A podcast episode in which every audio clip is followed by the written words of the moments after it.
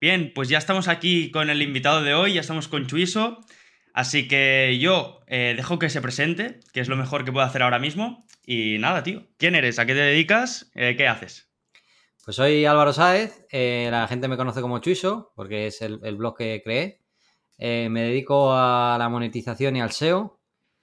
y bueno, soy un emprendedor de 34 años, vivo en Madrid y me encanta crear página web. Así muy resumidamente. escucha, ¿background laboral tienes o no tienes? Eh, no. Trabajé en un... Bueno, sí, he, tenido trabajos cuando era más joven y tal, fuera de lo de... Pero no tengo. Eh, no te... Eh, yo trabajé en un Open Core, trabajé de socorrista muchos años, he trabajado como entrenador de fútbol, he trabajado como en, cosas relacionadas con el deporte, que es mi licenciatura, que es actividad física. O sea, ¿hiciste carrera y tal? Sí, hice la carrera de INEF. Soy licenciado. Pero mm, prácticamente, o sea, antes de empezar la carrera yo ya me dedicaba al tema web, sabía que era lo que me gustaba, pero bueno, tenía que hacer la carrera, era un poco el camino que se supone que tenía que hacer. Y como me gustaba el deporte, pues hice esa carrera. Pero no, no tengo. Es más, eh, yo no, ni fui a recoger mi título, que creo que ya lo han quemado, lo quemaban este año porque han pasado 10 años. Y ni lo voy a buscar porque, ¿para qué? Y, y además, en, el, en, en mi temática que es el SEO, o sea, la monetización, el marketing y tal, tampoco tengo ningún tipo de formación. O sea, tengo toda la experiencia de todos estos años, y, pero no tengo, no tengo LinkedIn, no tengo, no tengo ningún curso de Google, no tengo nada. O sea, tengo mi experiencia. Y yo creo que es un poco lo que va a pasar en el futuro en nuestro sector. Al final la gente, eh, o sea, tu currículum va a ser lo que busquen de ti en Google y lo que aparezca. 100%. Tío, es que el otro día vi un vídeo tuyo que, que, y yo no lo sabía, yo pensaba que habías empezado más tarde y tal, pero dijiste que como a las 16 o 18 ya, ya empezaste a hacer webs y tal. Y, dije, hostia, eh, empezó muy joven. sí, a los 16, sí, a los 16 empecé a hacer las primeras webs. Era más complicado, era, no, era, no tenía nada que ver con lo que hay ahora, no había tanta información. Eh, y los primeros años pues no ganaba nada. Pero sí, empecé muy jovencito. Tuve la suerte de que me interesaron el tema de las páginas web desde muy joven. Y ya, ya empezaste como a monetizar, es decir, ¿ya empezaste con el objetivo de monetizar o empezaste así por amor al arte? No, no, yo siempre, siempre ha sido por amor al arte, pero para ganar dinero. O sea, las cosas como son. Eh, siempre, yo lo que hice fue, pues, hacer lo que hace todo el mundo probablemente hasta ahora, que era cómo se puede ganar dinero por Internet. Porque a mí me encantaba Internet, me encantaba buscar en Google, me encantaba leer blogs de curiosidades, de cualquier chorrada. Yo empecé con blogs de curiosidades porque me gustaba escribir sobre el tema. Y desde luego no era un buen nicho, pero empecé haciendo esos blogs que los hacían blogger y empecé a ganar dinero con eso. Me costó mucho tiempo, ¿eh? porque al principio pues tenía una mentalidad muy de hacer las cosas bien, eh, invertía mucho tiempo en cosas que realmente no eran rentables. Y... Eras white hat, ¿no? Sí, era white hat, era white hat. Era un redactor, era un copywriter, era un copywriter. Copywriter closer de ventas. Pero, pero sí, al principio pues lo, lo llevaba un poco bueno, es que cuando no hay información es un poco, ¿no? Ahora pasa lo mismo. Hay gente que, pues, que empieza a lo mejor a hacer cosas y ya luego va descubriendo y tal. Pues en mi época era lo mismo, pero lo que a lo mejor ahora descubres en un mes, pues yo tardé dos o tres años en descubrirlo. Claro, claro. A nivel rentabilidad y escalabilidad, eh, ¿cómo, ha sido tu camino? Es decir, ¿cuándo empezaste a, ser rentable? ¿Cuándo empezaste a hacer más webs y tal? Mira, yo empecé a hacer webs, eh, como te digo, tenía una web de curiosidades que se llamaba espabilate o algo así, monté un blog. Y luego a raíz de, o sea, en ese sitio estuve durante un año publicando un montón, porque había una web en esa época que era de, era tipo eh, de risa, de humor, era como una, una, sigue existiendo a día de hoy, creo. Pero bueno, no sé, rollo el rellano, ¿vale? Pero era un blog como de risa. Y entonces yo escribía ese blog, ¿sabes? Me tomé el atrevimiento de escribir y le pregunté que cuánto ganaba directamente le dije, mira, yo me quiero dedicar a esto de los blogs, sé que se puede ganar dinero, sé que es el método que, que mejor funciona. Y entonces me respondió bastante bien, la verdad. El tío me respondió, me dijo, mira, no da para un sueldo, pero, ¿sabes? Movemos tantas visitas, se genera esto, lo hacemos un poco como hobby, pero bueno, da dinero. Y me sirvió un poco de referencia. Entonces yo empecé a poner publicidad y me di cuenta de que no hacía una mierda con mi web. Eh, cuando ya había conseguido ganar mil eh, hacer mil visitas al día, que en esa época pues era más que ahora. Mm. Y entonces lo dejé durante un año y luego me acordé que tenía la web porque me llegó el pago de AdSense, el pago del mínimo de AdSense, que eran 70 euros. Creo que sigue siendo igual, son 70 sí, Y mm. me llegó después de, ya te digo, de un año y pico. Y dije, hostia, se me había olvidado hasta que tenía el sitio. Y entonces lo que hice fue cambiar la publicidad. Quizás fue la primera, la primera vez que me di cuenta de que tenía que hacer las cosas a la bravas. Eh, pasé de poner muy poquita publicidad porque había leído en ciertos artículos que no tenía que poner mucha publicidad, que era peligroso, a poner un montón. Puse publicidad súper invasiva y de repente empecé a ganar cuatro o cinco veces más. Y ya de repente empecé a generar los 70 euros cada mes. Y ahí fue cuando se me encendió la bombilla. Entonces ahí ya me di cuenta y empecé a crear un montón de sitios web uno de encontrar pareja, otro de trucos para ganar dinero por internet, de, todas las temáticas. Hice, dije, voy a hacer una web de cada temática, voy a empezar a cascarle artículos y así veo lo que más genera. Y justo en esa época me, pasó lo de la tienda online de, los productos espía, que lo he contado en otras entrevistas o en mi canal de YouTube también, que básicamente pues eh, encontré un nicho de mercado de, venta de productos mm. y me monté una tienda online. Y entonces, entre que empezaron a despegar los nichos y creé esta tienda online que me fue muy bien durante muchos años, pues prácticamente desde los 18, 19 se podría decir que vivía Internet. Joder, ya ves. Y ahí, o sea, ¿cuándo empiezas a pasar de ser white hat a algo más black hat? Rollo automatizaciones, spins y tal. En parte cuando, cuando me di cuenta que cuando hacía los blogs bien eh, no me había ido bien y que cuando fui más agresivo empecé a ganar dinero y sobre todo con la tienda online, porque la tienda online yo la creé, pensaba, claro, cuando la creé dije, ¿qué va a pasar ahora? Eh, voy a... O sea, me creo la tienda y cómo consigo clientes. Entonces, claro, creé la tienda y me di cuenta de que ahí no entraba ni Dios. Entonces yo ahí fue cuando empecé con las automatizaciones porque empecé a autopublicar anuncios en segunda mano, ¿Vale? que luego que ya no existe segunda mano, se convirtieron en, en vivo, y en mil anuncios. Y empecé a autopublicar anuncios de mi producto. Entonces, de ahí mandaba la gente a la página web. Y ahí empecé un poco con las automatizaciones, usaba algún bot que había por ahí en esa época. Todo muy, muy casero. Y, luego aparte dije, bueno, aplicando esa técnica me llegaban clientes, pero luego dije, yo me quiero posicionar, quiero que cuando la gente mm. busque la palabra clave. Y entonces ahí empecé con el, con el Black Hat SEO. Empecé con el SEO agresivo, pues que en esa época tampoco es que Black Hat SEO era una palabra que no se usaba tanto. Mm. Pero en los foros gringos, en los foros de Estados Unidos y tal, sí que empezaba a ver, ya sabes, empezaba a hablar de estas técnicas y tal. Y a raíz de eso, pues vino todo lo demás. Vino la creación del blog, cuando me fui a vivir al extranjero y, todo lo demás. Ok, tío. Ok. Eh, ¿Cuál es tu visión actual del SEO para nichos? Porque, o sea, mi pregunta sería, ¿sigue siendo fácil? Y te lo argumento, porque yo he visto entrevistas y tal de gente que se dedica a los nichos hmm. y siempre se pone el SEO para nichos como lo más fácil eh, del SEO. ¿Es realmente así o sigue siendo así o era antes así o, no? No, no es así. Eh, por ejemplo, yo conozco muchos SEOs de agencia o personas que son muy buenos que tienen agencias que no son capaces de vivir de los nichos. Porque tienen, o sea, necesitas una serie de, habilidades totalmente distintas si vas a montar una agencia y vas a gestionar clientes que si vas a ser un SEO nichero. El, el, que tiene una agencia tiene que tener una, tiene que tener una capacidad de persistencia, de paciencia, de organización, de estructuración mm, y de, y de ir cada día allí y hacer las cosas bien y tener un método, un buen método. Y en cambio el SEO nichero pues tiene que ser una persona muy avispada, pícara, tiene que saber oler dónde está el dinero, tiene que ser rápido, no tiene que ser, no tiene que hacer las cosas eh, de un 100 sobre 100, las tiene que hacer a lo mejor de un 80 sobre 100, pero muy rápidas. Porque si eres de los que tardas mucho en publicar, eh, a mí, por ejemplo, a veces me llega gente y me dice, es que yo si escribo un artículo, es que para escribir un artículo tardo dos días. Y le digo, dedícate a otra cosa. digo, o, tienes dinero para pagar un redactor y gestionar tu, la publicación y tal, o dedícate a otra cosa. Porque el nichero es para gente que es muy rápida, muy hábil, y entonces las, las aptitudes y las habilidades que necesitas son distintas.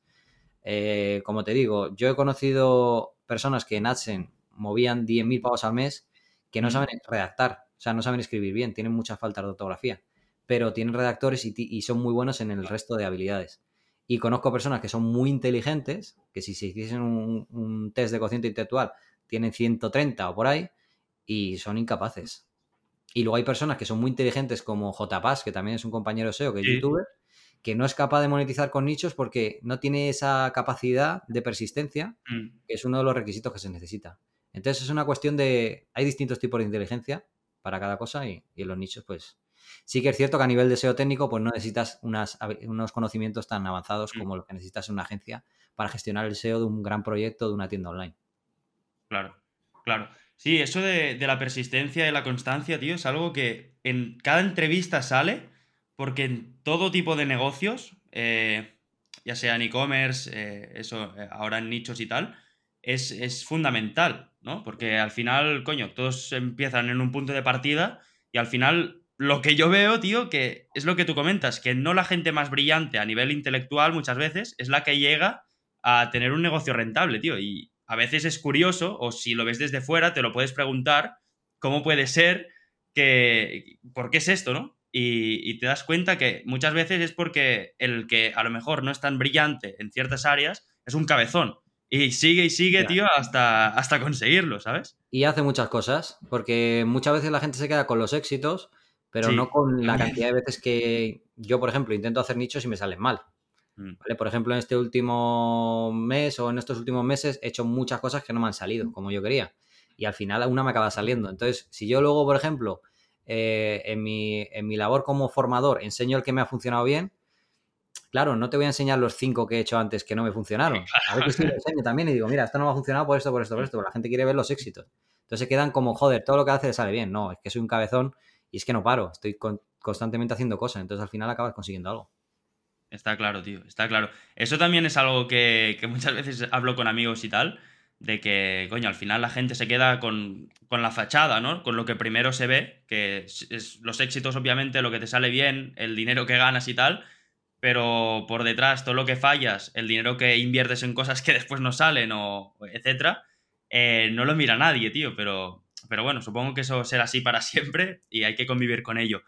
Entonces, ¿crees que han crecido las barreras de entrada, tío, para los nichos? Rollo, para que necesites más inversión para enlaces o cosas así. No, se puede ganar dinero con nichos sin invertir en enlaces. O sea, es posible. Se puede hacer. Eh, eh, es, un poco, mira, yo veo como dos maneras. Es que hay muchas maneras de hacer las cosas y en los nichos es igual. Em, Luis Villanueva, que es mi compañero SEO, es uno de mis grandes amigos y es SEO. Eh, somos contrapuestos. Es decir, él representa a una, gran agencia, eh, tiene una manera de hacer las cosas totalmente distinta a la mía y yo represento un poco lo contrario. Yo no me gustan las agencias, trabajo desde mi casa y tal. Y yo los nichos no invierto y él y los dos hemos ganado mucho dinero con nichos. Él ha ganado mucho dinero con nichos de afiliación. No lo ha entrado nunca AdSense, pero con afiliación tiene un, socio con el que también hacía nichos, que, era, que se llama Mario. Y ellos, por ejemplo, son de ese tipo de... Son nicheros de, digamos, de, de bolsillo, ¿sabes? De invertir pasta. Y yo siempre he sido un nichero de no invertir pasta. Yo siempre he dicho, yo monto la web y si empieza a funcionar, cuando empieza a generar dinero, Le me atrevo a meterle. En la mayoría de los casos es así. Menos que sea un proyecto muy ambicioso que yo esté muy seguro de que va a funcionar.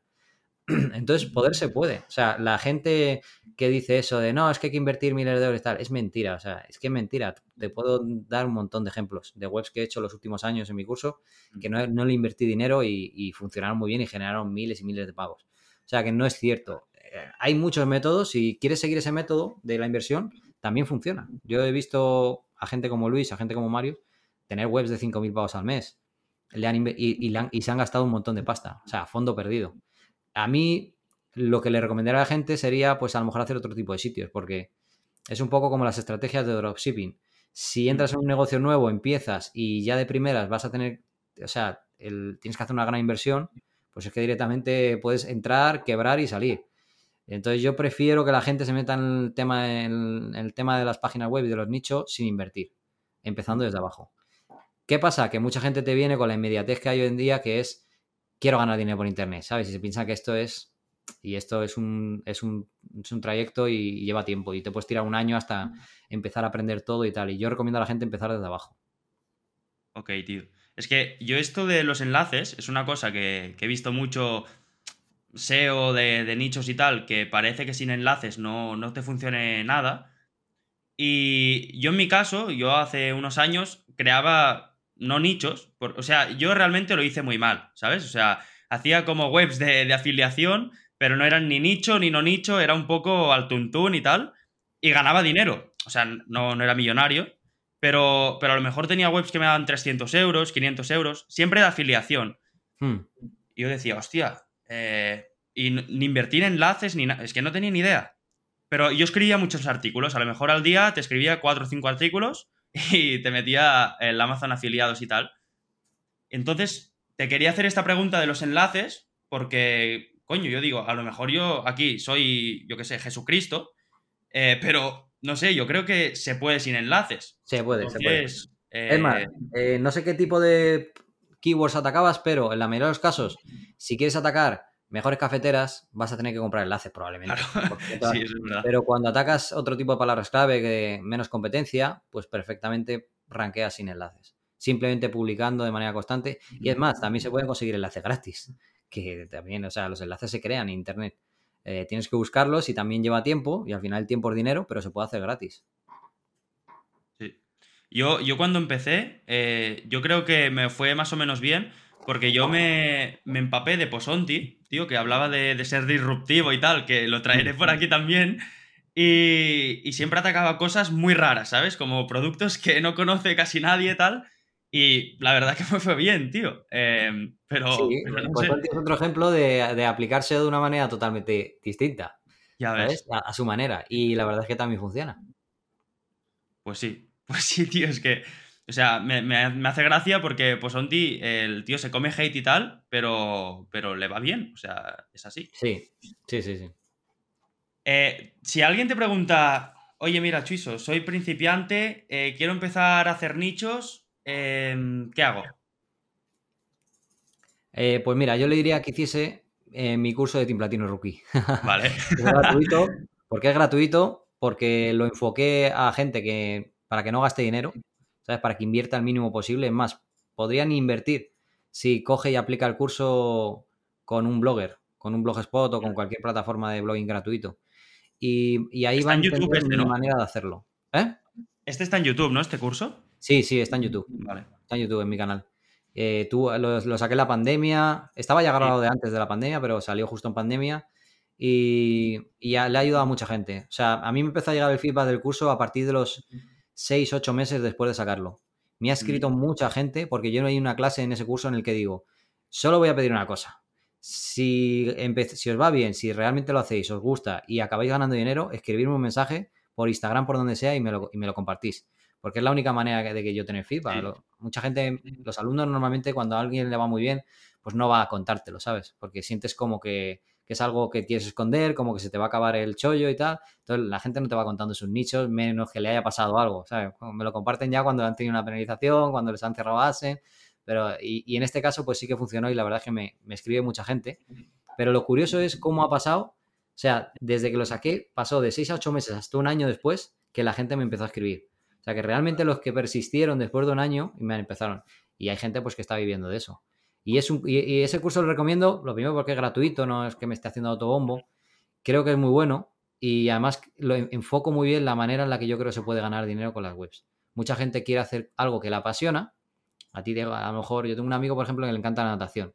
Y a Mm. tío, quiero hacer un blog de natación y, y dije, mira, eh, se llama Eduardo. Eduardo, no vas a ganar dinero con el blog de natación, con publicidad de Asen, no lo vas... O sea, yo entiendo que te apasiona, que es lo que te encanta, pero si no sabes cantar, no puedes ser cantante, eh, si no mides dos metros, no puedes jugar al baloncesto en la NBA, hay que ser realista, ¿sabes? Y tú no vas a poder ganar dinero con un blog de natación, va a ser muy complicado, se podría llegar a lo mejor, pero es que es innecesario fustigarte de esa manera. Tienes que hacer otro tipo de cosas y en ese sentido hay que ser sincero. Y, yo en ese, en ese curso, pues lo explico de una manera muy sencilla, el concepto del RPM y de webs que funcionan bien. Y creo que a la gente que ha hecho ese curso se ha dado cuenta de qué tipo de webs funcionan y entonces luego saben cómo oler mejor qué tipo de nichos pueden dar dinero y, y creo que ayuda a mucha gente. Sí, yo me acuerdo cuando lo sacaste en pandemia y demás, eh, que dije, hostia, eh, es una buena iniciativa. Yo pensaba que lo hacías por, por tema de la pandemia, no sabía que estaba grabado de antes, pero, Sí. pero es buena, buena idea y supongo que también a nivel funnel de Team Platino te habrá venido bien también, que hablaremos después de Team Platino. Yo he estado dentro y, y supongo que en ese sentido también lo debes haber notado, ¿no? No sé realmente porque no lo traqueamos, creo. Vale. Eh, y luego aparte, como, como, como comento que es un proceso que lleva meses, entonces realmente yo creo que a largo plazo me ha ayudado. O sea, creo que a largo plazo ha llegado mucha gente de rookie, es probable, pero en su momento cuando lo lancé, pues realmente yo ahí perdí dinero, porque invertimos Claro. en publicidad, en promocionarlo y tal, y el curso pues era gratuito. Entonces yo tenía creo que enlaces de afiliados de Bana Hosting, Vale. saqué a lo mejor algo, pero vamos, no fue, en ese sentido no fue rentable, pero sí fue rentable porque me puso un poco en el mapa, ¿sabes? Entonces yo, ¿qué pasa? Que yo lo compartía todo de manera muy privada en mi curso y entonces luego veía que muchas cosas que yo explicaba, pues eh, luego lo veía en YouTube, explicado por otras personas. Y entonces decía, hostias, es mi contenido, es mi contenido, a veces literal, ¿no? Eh, llegué a ver vídeos de gente que copiaba clases, que copiaba hasta los chistes. Y decía, no puede ser. dije, a ver, entonces yo como desde el principio del año 2013 yo hice, hacía guías de nichos en, mi mm. blog, gratuitas, pues dije, mira, voy a hacerlo porque hace mucho que no lo hago lo voy a hacer en vídeo y lo voy a hacer bien. Y yo creo que me quedó un curso. El curso está centrado en webs, en hacer webs de descarga, sobre todo. Vale. Porque es una manera de que todo el mundo no divague y se ponga a hacer webs de cosas que no van a funcionar. Pero el que le da una vuelta de tuerca al método eh, puede hacer webs de cualquier cosa con tu clic, como yo la llamo, que dan dinero. Ok. Ahora que has hablado de copiar, tío, como principiante, ¿tú crees que es bueno copiar nichos? Sí, es bueno. O sea, funciona. ¿Funciona? Sí, funciona. Esto es como lo de tener una idea tienes una gran idea. ¿Quién no ha tenido un amigo? Seguro que te ha pasado. Que te dice, tío, tengo una idea para una aplicación, bueno, no sé qué. Y es como, claro, lo ven desde fuera, pero no entienden, pues a veces te dicen unas ideas que dices, madre mía, eso requiere 20.000 euros de programación, de desarrollo y que flipas. Pero tienen una idea genial. Si piensan que como tienen la idea, ¿sabes? Que les da esta cosa contártela. La idea no sirve de nada. O sea, si no la llevas a cabo, no sirve absolutamente de nada. Entonces, ¿sabes? Eh, las ideas que tuvo Elon Musk y que Elon Musk ha llevado a cabo, probablemente ni fueron suyas, las escuchó en una conversación en una reunión de empresa, él la llevó a cabo, entonces al final eso es lo que importa. Entonces, copiarlas y de copiar nichos, por ejemplo, funciona. Pues lamentablemente sí. A mí me han copiado muchos nichos y yo he hecho muchos nichos basados en cosas que he visto.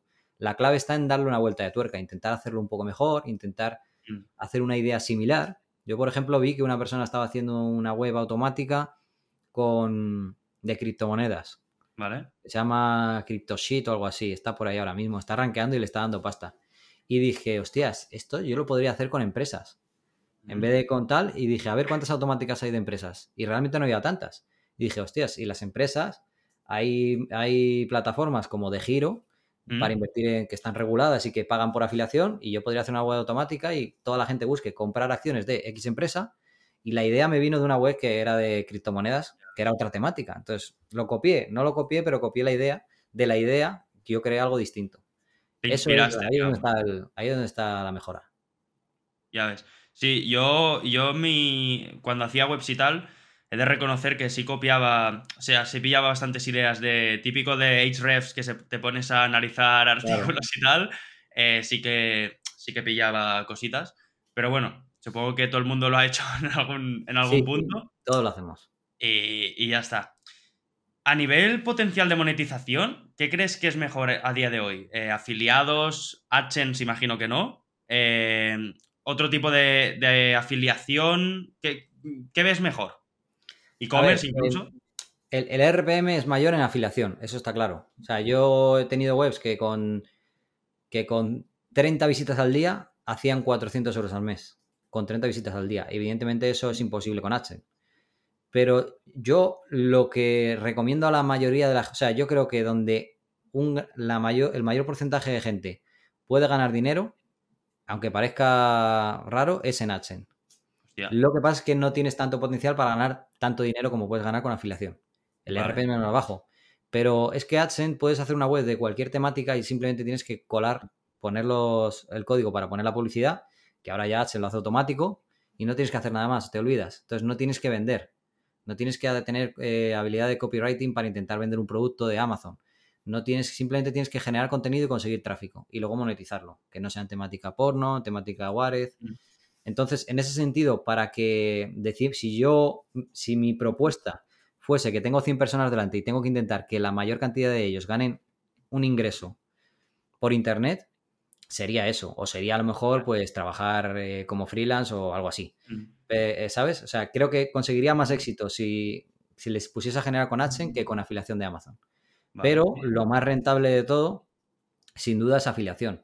Y yo incluso dentro de la afiliación diría que incluso más rentable que Amazon, que es un sector que está un poco quemado, porque se han, se han creado todos los nichos posibles eh, en, el, en, el, mercado hispano, y porque tenemos a todo Latinoamérica creando nichos para Amazon España, porque la gente de Latinoamérica crea nichos para Amazon España. Eh, luego les pasan el dinero a través de la cuenta y reciben el dinero allí. Entonces no solo tenemos a todos los SEOs españoles, que hay muchos, sino que tenemos a muchos webmasters y SEOs de Latinoamérica monetizando en España. Entonces es un sector que está un poco quemado. Yo abogaría por la afiliación, afiliación alternativa. Es decir, Vale. lo que te he comentado ahora, por ejemplo, de las empresas de, de giro que yo hice, la web de. Y ese tipo de webs. Eh, si te metes en plataformas como Commission Jacktion, CJ o Trade Doubler, eh, a veces hay, hay, hay páginas que pagan 400 euros por conversión por conseguirles un cliente. eh, rollo Berkeley, por ejemplo, me dijeron el otro día. Ese tipo de páginas, entonces puedes montar una web enfocada exclusivamente en, en esa, en esa promoción y a lo mejor con 10, 20, 100 visitas al día consigues una conversión al día y es que tienes una web de 5.000 pavos al mes. O sea, es posible, es mucho menos tráfico, se, se va a pagar mucho mejor. Más Incluso hay personas que hacen eh, arbitraje, que combinan ese tipo de plataformas de afiliación que pagan muy bien el lead y entonces te crean una web y a esa web le mandan el tráfico a través de Google Ads o de Vale. Facebook Ads y consiguen convertir y consiguen que el, el modelo de arbitraje sea rentable. Mm. Entonces, eso es, pero claro, el nivel de especialización para hacer algo así es mucho más grande y AdSense, por ejemplo, pues es muy sencillo. Sí, sí. Yo ahora, ahora que me has comentado el tema de PPC y Facebook Ads, para un nicho es buena idea meterle eh, publicidad. O sea, imagino que sí, pero, pero ¿afecta a nivel SEO, por ejemplo? Para posicionar. No, eh, bueno, hay gente que le da miedo porque cuando. A ver, la gente que hace Facebook Ads en nichos de AdSense lo hace con eh, noticias de virales. ¿Vale? Es, es lo que se ha llevado siempre con páginas de Facebook y tal. ¿Qué pasa? Que desde hace un tiempo AdSense empezó a saltar una alerta que cuando recibías mucho tráfico viral de Facebook, es tráfico de baja calidad, es tráfico que entra y sale, y lo detectan y entonces te aparece un mensaje y te quitan la publicidad. Digamos Vale. que te quitan la publicidad durante un día, dos, y, y entonces la gente le da un poco de miedo. Pero la monetización que funciona si vas a utilizar Facebook Ads y páginas de Facebook, en la mayoría de los casos son noticias virales, que consigues mucho tráfico, RP muy, muy bajito, pero que al final te sale a cuenta. O sea, lo que inviertes en la campaña lo recuperas con la publicidad. Pero es una estrategia un poco arriesgada. Luego hay estrategias Black Hat con temáticas. Pues eh, ponen noticias virales, pero luego ponen texto escondido de turismo, de viajes, de keywords que pagan muy bien para intentar eh, hacer el clic o utilizan códigos para que la gente haga clic en la publicidad, le ponen el banner encima de la pantalla. Estrategias ya que son chunguetis que te pueden banear la cuenta, pero sí se hacen cosillas por ahí. Ya ves, ya ves, tío. Eh, imagino que a nivel afiliado se puede hacer igual, ¿no? Si haces, por ejemplo, Amazon afiliados. Sí, es más, eh, yo le invito a la gente a que busque, a ver, no sé ahora mismo cuál era la... eh, no con afiliados de Amazon, pero creo que si ponen mejores host- hosting en Google, o me, Vale. eh, ¿sabes? Mejores hosting o similares, mejor registrador, eh, te aparecen unas landing page que son afiliación.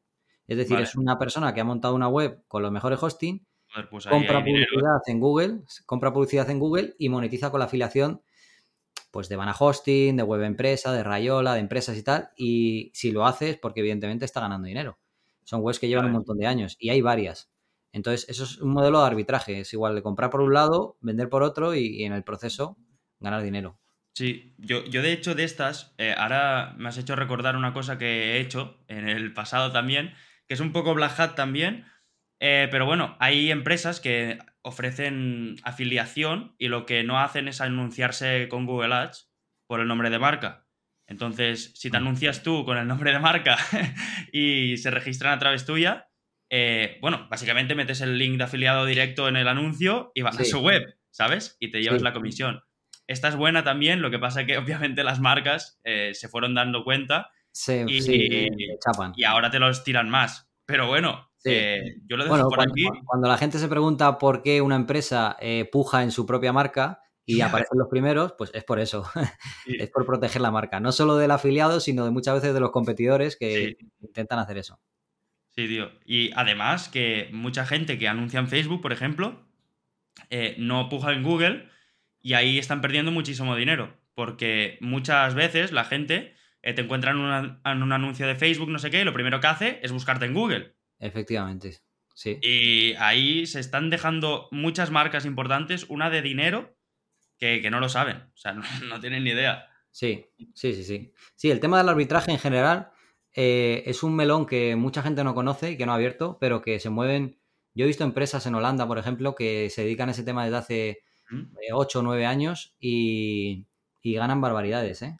Ganan barbaridades. No sé las cifras, pero si me voy a su página web y veo la plantilla, pues trabajan 40 personas en esa empresa, en Holanda, que no, los sueldos no son bajos. Entonces me puedo imaginar las cifras que están facturando. Eh, sí, el tema del arbitraje se mueve mucho dinero y además es una monetización silenciosa, la gente no se da cuenta. Ya ves, ya ves, tío. Eh, una pregunta que te quería hacer, tío. ¿Ves a YouTube como el próximo paso rollo de nichos? Y, te lo pregunto porque sé que hiciste tú un vídeo de, de, la mejor freidora de aire. ¿Crees que eso es el futuro de nichos, en plan, hacer los nichos en vídeo? Podría ser. A ver, sí que le ha cogido mucho mercado a... Antes no existían, por ejemplo, ese, tipo de mm. vídeos. O sea, si nos remontamos hace, yo qué sé, 6, 7 años, había muy pocos vídeos de ese tipo. Y ahora cada vez hay más. Sí, ahora hay muchos. Eh, no habría que pensar si los nichos se van a ir a YouTube. Habría que pensar si lo que vemos ahora con los influencers y con, y mm. con las Instagramers y toda esta gente que recomienda productos, si eso es el futuro. Mm. Esa es la pregunta que habría que hacerse. Si, si va, se va a acabar con el contenido anónimo, por así decirlo, el contenido en texto, o si no. Yo lo veo complicado porque seguimos utilizando, eh, seguimos queriendo leer. O sea, cuando tenemos nuestro dispositivo, nuestro móvil, lo tenemos en la mano, seguimos leyendo. Cuando estamos en el ordenador, seguimos leyendo. Entonces, todavía seguimos consumiendo mucho contenido eh, de manera escrita. Entonces, mientras eso sea así, yo creo que los nichos y, los navegadores y la forma en que Google lista los resultados cuando haces una búsqueda van a seguir siendo así. Por eso la gente dice, oye, ¿por qué las búsquedas de voz no han avanzado? Pues han avanzado en Alexa, han avanzado en, Google, OK Google, en ese mm. tipo de aparatos porque tú le das una señal, tú le das, tú la hablas y, el, el, robot te habla de vuelta. Pero en el buscador de Google seguimos tecleando. Entonces los resultados tienen que ser en texto.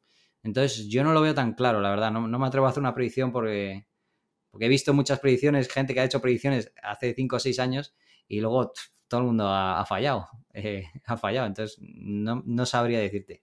Lo que sí te puedo decir es que yo hice ese vídeo y ese, vídeo fue rentable. O sea, me, me llevará generados unos 2.000 dólares o por ahí. Y es un vídeo que hice en un día. Y, y es un vídeo que hice en mi canal que habla sobre SEO en una temática que no tiene nada que ver. Que la gente mm. me decía que no lo iba a posicionar y, y lo posicioné. Sí, es que yo he visto, a raíz de tu vídeo, yo lo he analizado, he buscado un poquito más y, y hostia, hay gente que hace mucho dinero, porque claro, eh, tú lo has hecho con una freidora de aire, pero hay gente que lo hace con bancos, hay gente que lo hace con exchange de criptos y tal. Y hostia, eh, no sé si eso será el futuro, pero está claro que es una alternativa, o para diversificar o para meterse de lleno, porque, joder, hay mercado ahí, tío. O sea, es una realidad. claro, el pago por clic en un vídeo de YouTube, por ejemplo, siempre va a ser la alternativa a los pobres. Es decir, lo que con la cantidad de tráfico gana menos dinero. Mm. Entonces, no merece la pena, merece la pena cuando haces un blog chustero, anónimo y tal, porque no hay otra manera de monetizar eso. Pero cuando tú estás haciendo un canal de YouTube, realmente el dinero está en, en lo que seas capaz de enseñar, promocionar, mostrar, lo que te pueda pagar una marca por hacerlo etc, etc. O sea, lo que te van a pagar por las visitas, eso ya es vídeos virales, los youtubers que hacen vídeos, pues de ese tipo de temática, pero realmente el dinero potente está en, en eso, las promociones y en, o en promocionar productos, que es lo que yo hice. Porque yo intenté que me promocionasen, yo hablé con alguna marca, dije voy a hacer el vídeo, o cuando ya lo tenía, eh, puedo hacer otro vídeo similar con otro producto, pero al final es que no estaban dispuestos a, pagarte mucho. Y dije, pues prefiero afiliar y ganar el dinero yo con la afiliación. Ya ves, 100%. Ahora, ya dejando de lado tema nichos, ya cambiamos de temática, ya está, hasta aquí. Eh, ahora te hago una pregunta así, intermedia, rollo así de transición. Eh, me gustaría saber cómo es un día en tu vida. No sé si tienes algún tipo de rutina que sigas o no, pero bueno, yo te lo pregunto. Eh, sí, la única rutina que tengo es llevar a mis hijos al colegio y irles a buscar cuando salen. O sea, lo demás es como Por ejemplo, ahora mismo estamos, no sé cuándo sacarás la entrevista, pero estamos en agosto. Estamos a mediados de agosto. Yo estoy, trabajando, esta semana he trabajado más que iba, te iba a decir que todo el año, pero probablemente en este año y el año pasado. O sea, estoy trabajando más que nunca, cuando se supone que debería estar de vacaciones, todo el mundo está de bajón. Yo me meto en los grupos, eh, los que hablo en Twitter y tal, la gente está muy inactiva, la gente está de vacaciones. Emito en, Twitch y entra muy poca gente, porque la gente está otra cosa y yo estoy trabajando más que nunca. Yo me funciono por impulso. Eh, hay momentos en los que no, no estoy tan motivado y simplemente hago las cosas que tengo que hacer por mi trabajo porque las tengo que hacer pero hay otros momentos, como ahora, por ejemplo, que estoy muy motivado porque estoy muy metido ahora con el tema de la IA, de inteligencia artificial. Vale. Y, entonces me motiva muchísimo, me encanta. Y bueno, yo realmente te digo que estoy trabajando, pero no lo veo como trabajo. porque estoy disfrutando mucho. Entonces estoy, ayer me acosté a las 4 de la mañana, eh, antes, el día anterior me acosté a las 4 y pico, el día anterior me acosté a las 5 de la mañana, haciendo webs, porque lo estoy disfrutando. Entonces mi vida es así, es un poco caótica. Hay, hay momentos en los que disfruto mucho haciendo cosas, hay momentos en los que me he tirado dos meses haciendo muy poco y he estado muy desaparecido. Y por lo menos en mi caso, que soy una persona así, eso para mí es la felicidad. O sea, hacer lo que yo quiera cuando yo quiera y trabajar haciendo lo que me gusta es la felicidad. Entonces no, tengo, no soy una persona organizada ni... Eh, no digo ni que esté bien ni que está mal, seguramente esté mal, pero a, mí es lo que me hace vivir sin estrés y, entonces no es que trabaje poco, pero no tengo horarios, no tengo... Entonces mi día a día es, me levanto por la mañana, llevo a los niños al colegio, vengo a casa, eh, me pongo en el ordenador, trabajo, como, me echo una siesta, eh, me voy, veo algo en la tele, estoy con el móvil, me voy a buscar a los niños al colegio, vuelvo a casa y así estoy. Mi casa todo el día. Eh, voy al gimnasio, eh, quedo con amigos, voy a jugar al pádel. la verdad es que no me puedo quejar. Vivo como un jubilado. Un jubilado. Trabajo mucho, trabajo mucho, pero, sí, trabajo mucho, pero en el ordenador, pero es que es lo que te digo, seguramente como te pasa a ti, lo que hago me gusta, entonces lo disfruto, entonces para mí no es trabajar. Sí, tío a veces demasiadas horas, eh, pero, pero bueno, es lo que tú dices, ¿no? Al final, eh, cuando dependes de lo que haces tú y encima te gusta, eh, es como un hobby pasado a la vida real. y, eso, yo, te he dicho antes que he trabajado en OpenCore, he trabajado de monitor, he trabajado de, entrenador de fútbol, he trabajado haciendo estudios geotécnicos y he trabajado de socorrista. Yo odié todos esos trabajos. O sea, sé lo que es odiar un trabajo y sé lo que es que te guste. Entonces, todos esos trabajos los odié. Hasta el de entrenador de fútbol, que podría decir que es el que más me gustaba, yo a veces iba al trabajo sin ganas y salía de allí cansado, salía diciendo, joder, ya he terminado. Y eso nunca me ha pasado a mí con el ordenador, con las cosas que me gustan hacer. No me ha pasado nunca. He tenido momentos jodidos, porque todos pasamos momentos cuando te banean una cuenta de Aspen, cuando te tumban un servidor, cosas que me han pasado que han sido putadas y tal, pero que están dentro, son gajes del oficio pero no me encanta lo que hago. Qué guay, tío, qué guay. Em, ahora que, ya hemos dejado los nichos de lado, eh, tú no te quedas en, nunca con una sola cosa, o sea, creo que eres como muchos emprendedores que necesitas más caña y te vas metiendo en diferentes proyectos. Eh, ¿Cómo es de importante para ti diversificar y cómo lo has hecho?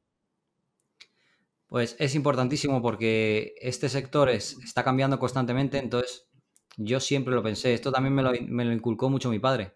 Me dijo, mira, te va muy bien ahora. Al principio cuando no, me, cuando no me iba, me decían que esto era imposible. Cuando me empezó a ir, me decían que esto iba a ser una cosa de unos meses. Y cuando ya vieron que vivía de ello y que me fui a vivir al extranjero y que me iba bien, eh, dijeron, ten cuidado porque esto no va a ser así siempre. ¿Vale? Y, ese fue el único consejo que me dieron en el que dije, probablemente tengas razón, ¿sabes? Porque siempre, como emprendedor, no siempre te va a ir mejor que el año anterior. Yo, por ejemplo, este año he facturado y el año pasado he facturado menos que lo que facturé hace dos años. He ganado un poco menos con nichos, he ganado menos con mis tiendas, he ganado menos con los proyectos. Mm. Aún así he ganado mucho. Entonces, yo he aprendido a valorar lo que tengo y siempre desde el principio pues tuve esa idea de diversificar. Entonces, el, modo que yo encontré de diversificar, en el que me sentía a gusto y en el que en mi situación particular, que tengo tres hijos, tengo una familia y tal, y tengo que poder mantenerla, pues eh, fue bienes inmuebles. Y además me encontré en una situación que fue justo cuando había pasado la crisis, cuando los precios todavía estaban muy económicos, que yo al, valorar a cuánto se estaban vendiendo los pisos dije, hostias, es una buena oportunidad. Y como ganaba mucho dinero online y no lo gastaba, porque siempre he sido una persona que no he gastado mucho dinero, no he sido de grandes lujos ni nada, eh, pues empecé a invertir en pisos. Y digamos que esa es la inversión más fuerte que tengo. Y, y es una inversión pues que no me genera nada de estrés porque yo sé que cada mes pues tengo ese, ese sueldo en Escafé, que es, o esos varios sueldos en Escafé que me garantizan pues que a mi familia no le va a faltar de nada, que voy a tener para pagar su colegio, para pagar la hipoteca y para pagar los gastos básicos que necesitamos en mi casa para vivir.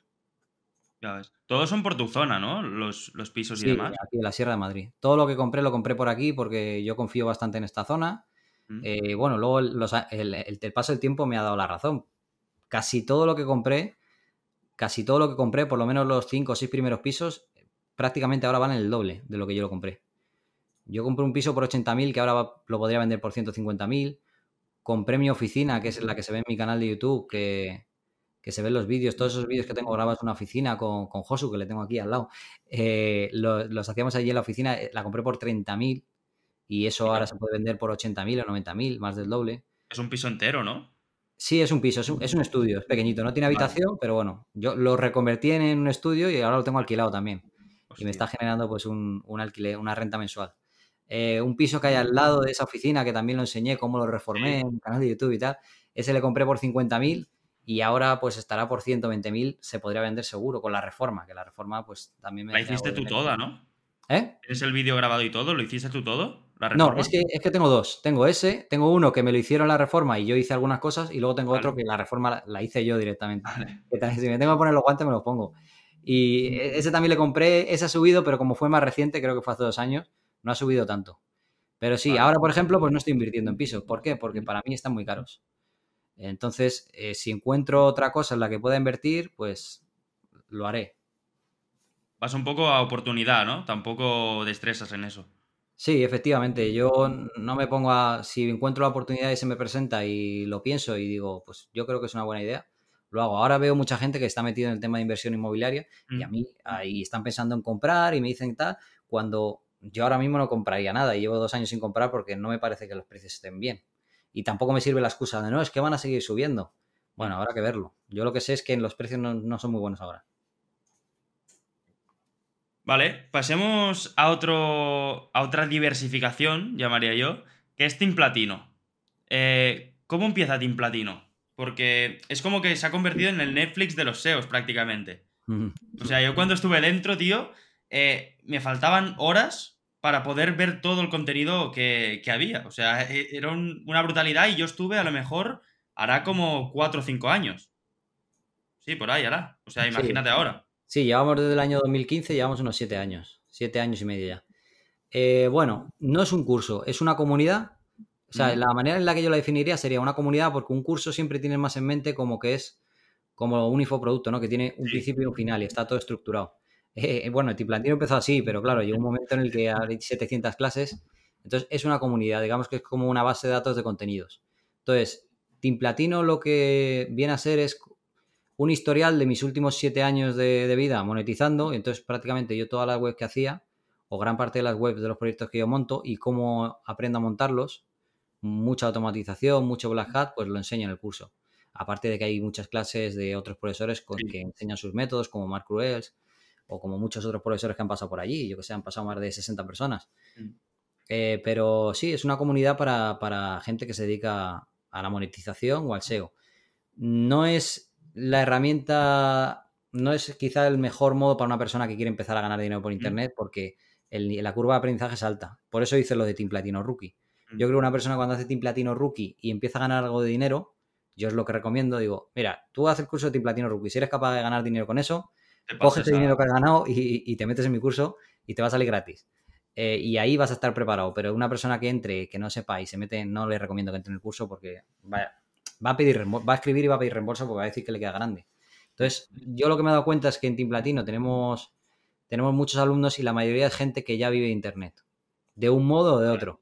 ¿Sabes? No son todos nicheros. Hay mucha gente que tiene agencias, otros que tienen tiendas online, otros que tienen sus modelos de negocio casi todo online.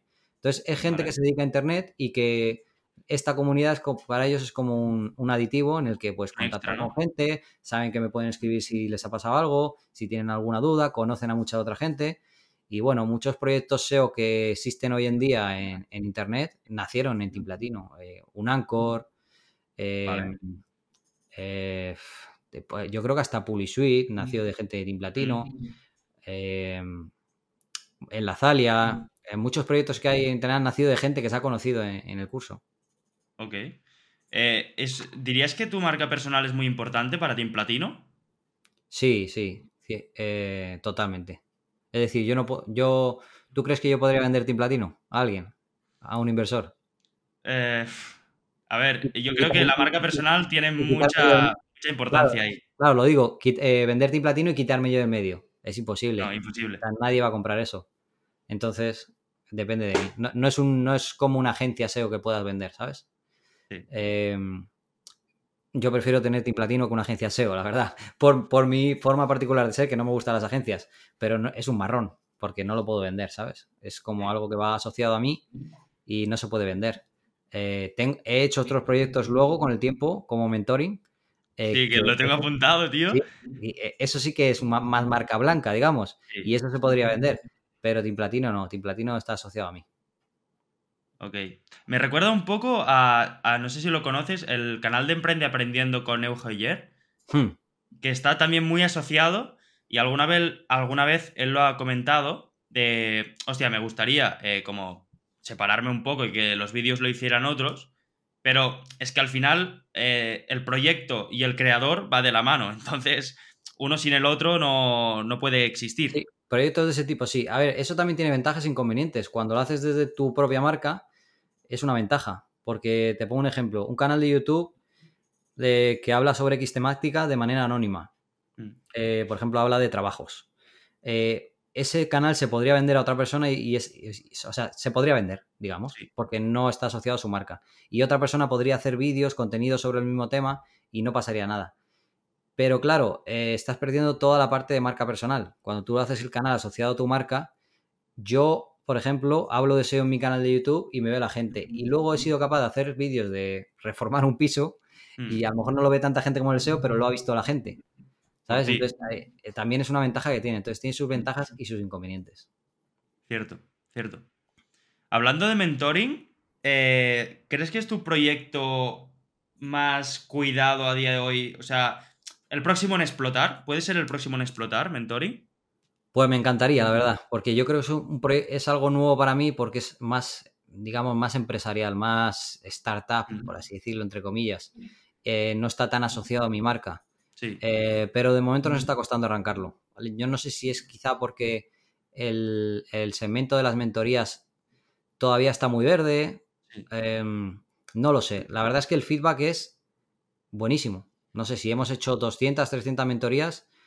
Te podría decir que el 90 al 95% eh, tenemos un sistema de valoraciones, han sido 5 estrellas.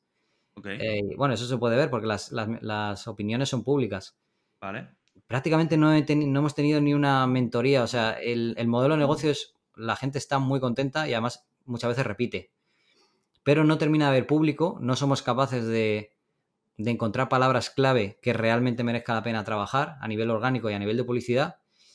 Es difícil identificarlas y, y, además hay una barrera en el hecho de que, claro, la gente sabe que va a entrar en una, en una llamada privada con otra persona y hay muchas personas que eso le da vergüenza.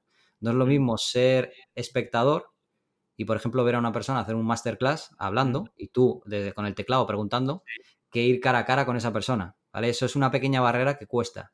Entonces, yo sé que el modelo de negocio eh, es el futuro y además sé que es muy productivo porque yo mismo he hecho como 30 o 40 mentorías y la gente a la que yo he ayudado, les hay personas a las que le he ayudado me han pagado la mentoría, pero les ha ahorrado miles de dólares porque me venían con unas preguntas y con unas cosas diciéndome que querían gastarse no sé qué, no sé cuánto. Y yo en una hora he sido capaz de, decirle, mira, mm. estás aquí, tienes que hacer las cosas así, así, así. Olvídate de eso, que te están, que eso no es para ti. Y intenta hacer esto, hazte este curso que tienes gratis en YouTube, métete en esta plataforma y registra esto y esa herramienta que quieres pagar, que vale 300 pavos al mes, métete aquí que vas a pagar 10 pavos al mes. Literalmente, en una hora he sido capaz de ahorrarle miles de dólares. Entonces yo sé que realmente hay mucha gente que necesita ayuda y en una llamada de una hora pues lo solucionas, incluso en el sector del SEO. Em, pero bueno, eh, estamos en ello, estamos trabajando en ello y la verdad es que eh, tengo bastante fe en el proyecto. Y es que literalmente, em, o sea, a mí me gusta muchísimo el proyecto y le veo mucho futuro porque yo he hecho bastantes mentorías, eh, no, no, darlas yo, sino yo pagar para que me, para que me mentoricen, por así decirlo. Y, al final es como que ahí se, centraliza como el talento para poder darte respuesta a una necesidad que yo en mi caso eh, creo que hice una en mentoring, de, mentoría y tal. Y, no sé, yo creo que incluso, no sé si lo habéis hecho, pero podríais incluso añadir eh, la, opción de hacer packs de mentorías más seguimiento, cosas así. Que a veces, quieras que no, eh, muchas veces no se utiliza, pero el simple hecho de tener el contacto de la persona o de tener dos mentorías, una para que te digan un poco lo que hacer y una segunda para, yo qué sé, para revisarlo y tal. Eh, ¿Sabes? Son pequeñas cosas que a veces dándole una vuelta em, la gente a lo mejor sería más recurrente y tal. Pero eso lo tenemos en la hoja de ruta. Es un muy buen proyecto, tío. Sí, lo tenemos en la hoja de ruta, lo de packs de mentorías para y, seleccionar varias fechas. Por ejemplo, una por semana, los mismos días a la misma hora, que es algo que la gente puede. Y luego también tenemos algo que, mira, esto te lo voy a decir en exclusiva, porque lo hemos planeado además hace una o dos semanas. Detectamos el problema que es que a mucha gente le da reparo entrar a una llamada, ¿vale? Hay, personas que, que el tú a tú, o sea, pasar de ser espectador a ser espectador y a la vez interactuar con la persona, les da reparo. Y eh, la opción de crear masterclass de una manera remunerativa, es decir, tú, por ejemplo, como mentor, dices, mira, yo quiero, considero que mucha gente me ha preguntado sobre esta temática. Por ejemplo, monetizar, ¿qué tipos de nicho monetizar? Por ejemplo, imagínate, yo hago una mentoría, ¿qué tipos de nicho monetizar? Y yo quiero ganar por hacer ese masterclass 300 euros o 500 euros. Entonces, habilito la opción de que la gente se apunte pagando X. 10 euros, 20 euros, y entonces cuando se, complete, digamos, lo que yo requiero para hacer ese masterclass, se indica un día, una hora, y ese masterclass se hace en vivo. Y toda la gente pasa de estar ahí mostrando la cara a ser simplemente espectador. Poder hacer las preguntas a través de un chat. Entonces, claro, no es lo mismo que tener una clase privada de una hora eh, ante 20 personas y que las personas puedan preguntar y que puedas interactuar en directo y en vivo con el, con el mentor, que, hacerlo eh, de manera privada, que te va a costar mucho más caro, que le vas a poder sacar más rendimiento, pero que hay gente que no se siente cómoda. Entonces, ese es otro modelo que queremos atacar también, porque yo creo que puede funcionar bien. Masterclass, digamos, unas mentorías, a lo mejor una cada semana, de temáticas muy específicas y que realmente puedan ayudar a la gente en algo. Pues sí, me parece, me parece buena idea, tío. Eh, ya te digo, es que a mí el proyecto este, tío, es una, una de esas cosas que ves y dices, tiene que funcionar sí o sí, porque aparte que la idea es buena, eh, la ejecución es buena y al tener tú tu marca personal, pues has conseguido mentores eh, más rápido a lo mejor de lo que podría conseguir otra persona. Entonces es como que ya tienes una base de mentores para dar servicio a, la gente que, que lo necesita. Efectivamente, sí. La verdad es que mentores vamos sobrados. Sí, ¿no? a largo plazo, eh, ¿tenéis algo que digáis, hostia, tenemos que hacer esto o vais un poco sobre la marcha? Mira, el, proyecto, y lo tengo bastante claro, aparte de las mejoras que tenemos que ir metiendo para, que para ir mejorando la plataforma, el, proyecto necesita inversión para promocionar eh, la marca, ¿sabes? O como te comento, el tráfico orgánico es muy complicado. Eh, imagínate, para las mentorías de SEO, nadie busca mentoría, mentor SEO, no se busca. Mentoría sobre SEO, no se busca. Eh, experto en SEO. Puede ser que una persona que busque experto en SEO busque un mentor SEO, pero también puede ser que no. Puede ser que busque una agencia para su proyecto, para su web, para su tienda. Mm. Y además, encima, experto en SEO o experto SEO es una palabra clave súper competida en el que te vas a pegar con agencias SEO. Es muy complicado. Entonces, hemos llegado a la conclusión de que realmente lo que necesita el proyecto es inversión a nivel de branding. Es decir, que mucha gente conozca el proyecto, que conozca para qué sirva y que la gente cuando te digas, no, pues quiero aprender de tal, haz una, eh, métete en mentoring, hay un tío que es experto en eso y te puede explicar, te puede ayudar. Pues es que no sé cómo va lo de Amazon Affiliate, quiero hacer Amazon FBA. Mm. Pues mira, eh, hay un tío en mentoring que, te, puede explicar cómo iniciarte y tal. Creo que hace falta también crecer por esa vía, a nivel de inversión. Y ¿Habéis pensado, ¿Habéis pensado hacer, es que me acaba de venir a la cabeza cuando me has dicho esto, pero rollo influencer marketing? Por ejemplo, imagínate eh, Pedro SEO, ¿vale? Que es un tío que hace SEO, marketing y tal. Si a él le pones un anuncio, o sea, imagínate un influencer de cada nicho y pone un, anuncio de, lo que sea de mentoring. Hostia, pues igual mucha gente que lo ve em, le interesa. No sé, es como así como idea general, pero. Sí, sí. Eh, también estaba en la hoja de ruta. Además, tengo, tenía una lista y estaba Pedro SEO, está David Cuesta, ¿Vale? Eh, de Chorri Club y estaba alguno más y tal para pedirles precio para, hacer precisamente promociones. Pero es que yo me utilicé a mí mismo como conejillo de India. Si, vas a mi canal de YouTube, el último vídeo es precisamente algo así. Yo hago una serie de entrevistas a mentores. En ese caso le hice una entrevista a Bruno Ramos ¿Mm? para testear si el modelo de negocio, o sea, el modelo de promoción funcionaba. Y la verdad es que no funcionó muy bien. Vale. Eh, entonces no tengo claro si yo, por ejemplo, hablo con Pedro Seo, hablo con, con David Cuesta, con Hosma o con Fénix y, hacemos un vídeo hablando de tal, si realmente eh, podría funcionar. Creo que sí podría funcionar mejor si el propio influencer, el propio youtuber, dice, oye, voy a hacer mentorías, porque lo sé, porque Fénix, por ejemplo, Fénix Sánchez ahora está haciendo mentorías y lo comentó en su stream en Twitch. Y Fénix, pues tampoco, joder, eh, tiene a lo mejor 100 personas en, en, streaming. Y le entraron un montón de mentorías. Lo, lo, vi, lo vimos en que le estaban entrando mentorías. Y fue simplemente él diciendo, oye, voy a hacer mentorías. Mm. Entonces, eso yo creo que lo consigues un poco con Brandy. Consigues que, que, cuando se empieza a meter uno, ya otro le pica y se quiere meter también y quiere hacer mentorías y al final ahí acaben llegando. Sí. Arrastrando su público, digamos. Pues, pues bueno, veremos, veremos cómo avanza, pero, pero pinta bastante bien. Eh, es que no sé, tío, es un proyecto que personalmente eh, quiero que crezca porque, porque está muy bien y además cuando me metí eh, vi que los precios por mentoría estaban muy bien. O sea que no es eso que yo, por ejemplo, he tenido mentorías que literalmente miro para atrás y me duele el bolsillo, ¿sabes? de, de, pagar miles de euros por mentorías.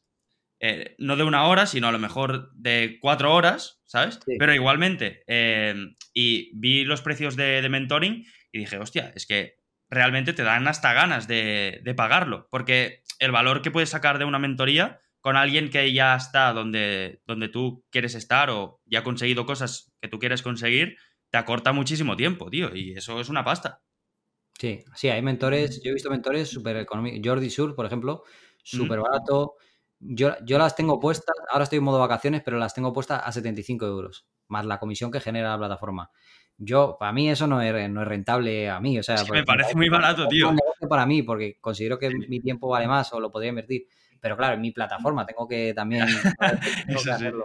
¿Sabes? Al final todo el dinero que genero lo reinvierto en la plataforma.